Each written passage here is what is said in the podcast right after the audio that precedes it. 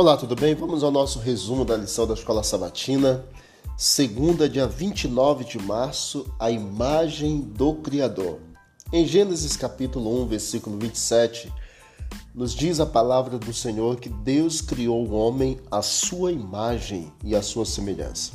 Aqui nós vemos que Deus ele criou o ser humano com semelhanças a ele, pois temos a faculdade do raciocínio também.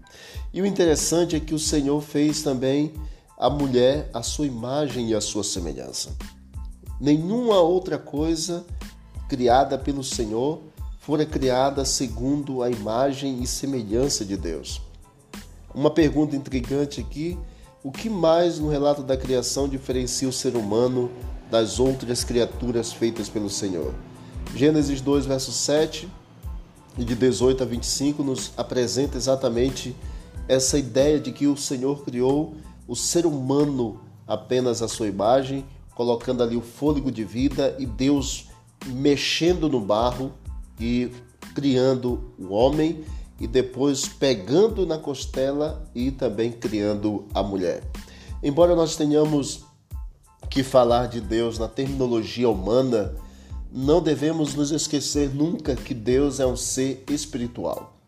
Portanto, ele possui características divinas. Tudo o que podemos dizer é que em nossa natureza física, mental e espiritual, nós refletimos de alguma forma o Criador, por mais que muitas coisas sobre ele ainda estejam, ao menos para nós, envoltas em muito mistério. No entanto, a Bíblia enfatiza os aspectos espirituais e intelectuais de nossa mente. Nós podemos desenvolver esses aspectos a singularidade da mente humana é o que torna possível o relacionamento com Deus, algo que o restante das criaturas terrestres parece incapaz de fazer.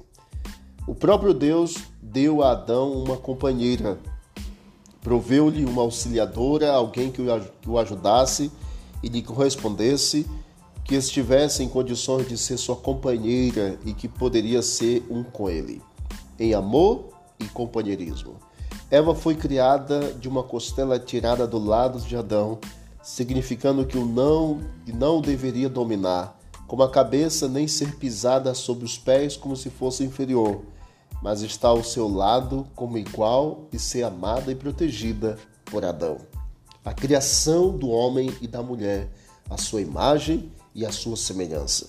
Não a, não a imagem física, aparência física, mas Deus fez o homem com faculdades de raciocínio que nenhum outro ser criado tem. Deus criou o homem para ser uma para ter uma ligação com o próprio Deus. De forma racional, o Senhor nos colocou esse privilégio. Que Deus nos abençoe e nos ajude a exercitarmos esse privilégio maravilhoso de sermos, termos sido criado à imagem do próprio Criador. Vamos orar? Obrigado, Deus, porque mais uma vez o Senhor nos mostra, por meio da tua palavra, o poder maravilhoso da criação. Todas as coisas foram criadas pelo poder da tua palavra, mas o homem tem a sua singularidade porque o Senhor tocou, pegou, moldou o homem para que pudesse criar Adão e da costela criar Eva também. Que o Senhor continue conosco, que tanto é, Adão como Eva e todos nós sejamos é, que fomos criados, sejamos a bênção de hoje recebermos do Senhor o privilégio da eternidade. Que o Senhor continue conosco, nos dê um dia feliz, em nome de Jesus. Amém. Que Deus abençoe vamos que vamos para o alto e avante.